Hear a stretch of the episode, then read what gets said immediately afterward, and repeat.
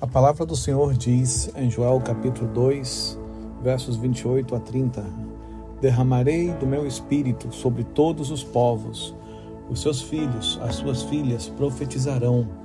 Os velhos terão sonhos e os jovens terão visões. Até sobre os servos e as servas derramarei do meu espírito naqueles dias, e todo aquele que invocar o nome do Senhor será salvo.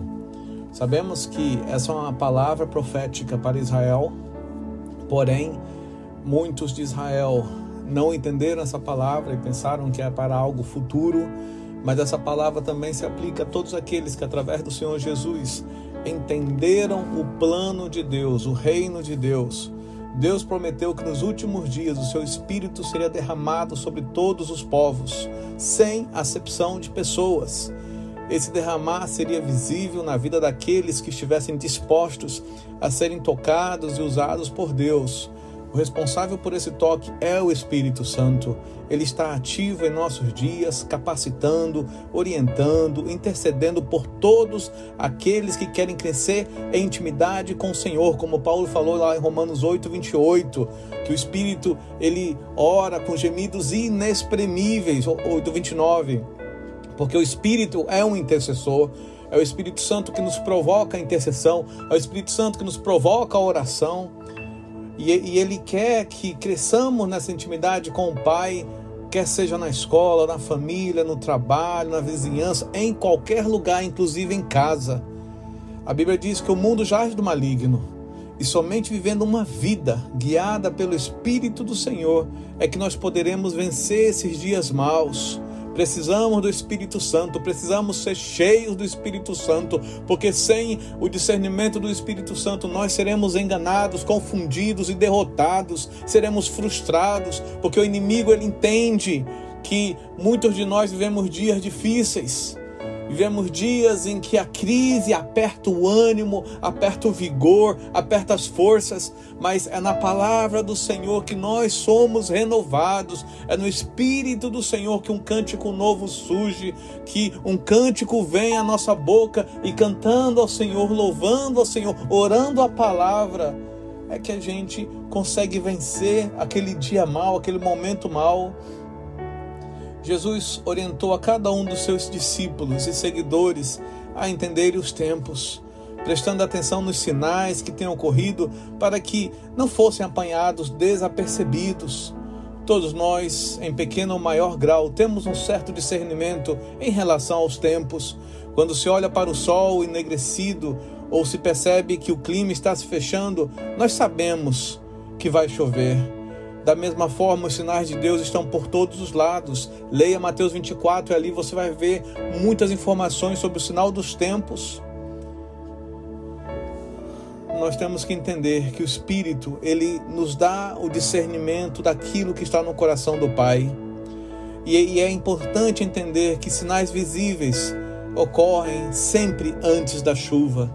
A chuva não, não cai do nada há uma mudança, alguma coisa acontece. E mesmo se não acontecer nada, o Espírito Santo, ele dá discernimento. E a palavra do Senhor diz que Deus não faz nada sem revelar a seus servos, os profetas, a sua palavra.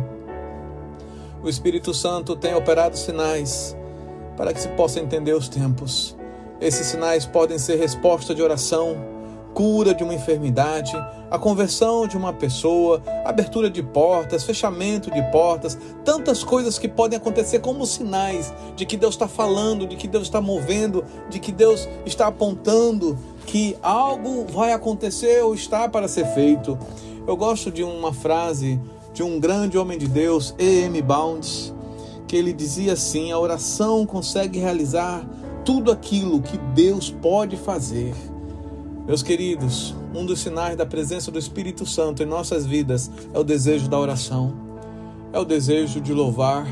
E entender a atuação do Espírito Santo é um desafio para todos nós que buscamos intimidade com Deus. Toda busca por Deus começa com desejo de oração e santificação. O que é santificar-se? É se separar de tudo aquilo que é desejo da carne, desejo dos olhos, desejo da, do, da audição, desejo, sabe, do tato, desejos que se tornam incontroláveis. E tentam substituir a paz de Deus em nossas vidas.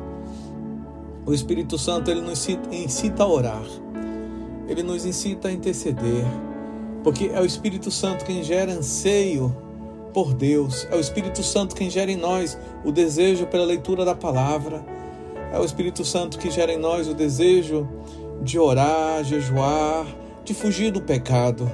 Se você não tem sentido esse desejo, é porque sua vida com Deus está fria, você está frio na fé, você está perdendo o momento de entender que Deus está querendo te chamar para perto e te chamando para perto, Ele vai te incitar a buscá-lo. O Espírito Santo ele não é uma babá em que você tropeça, ele fica ali para te sustentar o tempo todo. Não. Ele, antes disso, ele é um, um conselheiro, ele é alguém que te anuncia: cuidado, olha, não faz isso, não, não, não anda por esse caminho. Ele é aquele amigo que vem nos ajudar a não cair no buraco. O Espírito Santo ele trabalha em equipe e não isoladamente. Ele não vai fazer nada que você não esteja disposto a fazer também. O papel do Espírito Santo é nos convencer do pecado. O papel do Espírito Santo é convencer o outro do pecado. E a oração muitas vezes faz que o outro seja tocado e, ao ser tocado, ele se converta e cumpra as suas obrigações, assim como nós. Muitas vezes nós precisamos cumprir as nossas obrigações quando nós entendemos que estamos insuficientes, que temos pendências. Meus queridos, como Matthew Henry disse certa vez, Sempre que Deus quer demonstrar sua misericórdia para com seu povo, ele incita pessoas a orar. Se não fosse a intercessão de muitos, nós não estaríamos aqui hoje. Se não fosse a presença do Senhor, nós não estaríamos aqui hoje. Saiba que cada resposta do Espírito na vida de uma pessoa é um milagre. Quantos milagres você está vivendo pela resposta do Espírito Santo? quantos livramentos, quantas curas, quantas coisas às vezes não estão acontecendo porque você não crê mais, você não tem mais fé, você não tem mais anseio pela palavra. O verdadeiro mover de Deus, ele acontece quando o Espírito Santo é bem-vindo em sua vida, na minha vida, na igreja para agir. Não importa os títulos, o que importa é que Deus, ele faz. Se você está sem fé, Deus continua o mesmo. Se você não acredita mais em milagres, Deus continua o mesmo Deus de milagres. Se você não acredita mais nos dons, Deus continua o mesmo galado ardor daqueles que o buscam. Deus, Ele é independente da sua crença. Deus, Ele é independente da sua falta de fé. E é nesse momento que, meu querido, eu te chamo para se voltar para Deus e voltar a ser aquilo que você era em Deus.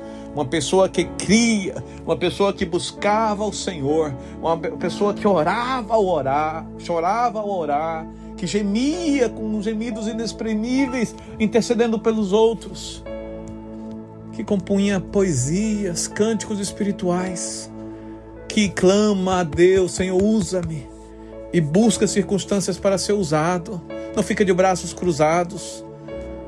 A crise vai passar, o dia mal passa, mas e, os, e a sua atitude? E o seu comportamento hoje? Será que eles vão continuar o mesmo? Será que eles vão continuar da mesma forma? Não seja mais assim, mas que hoje seja um dia de transformação na sua vida, em nome de Jesus. Senhor Jesus, Oramos a tua palavra, Pai, como diz lá em Joel, que o teu espírito ele seria derramado sobre todos os povos. Teu servo Pedro, lá em Atos, narrado pelo por Lucas, ele também narra esse fato em que Pedro ele cita esse versículo como cumprimento, Senhor, de que o teu espírito foi derramado.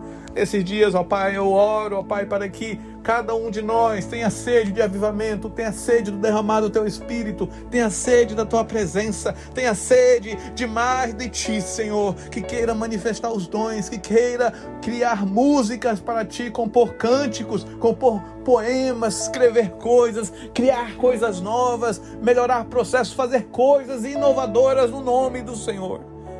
Oh, Pai, que cada um de nós seja revigorado, que cada um de nós seja transformado com ousadia.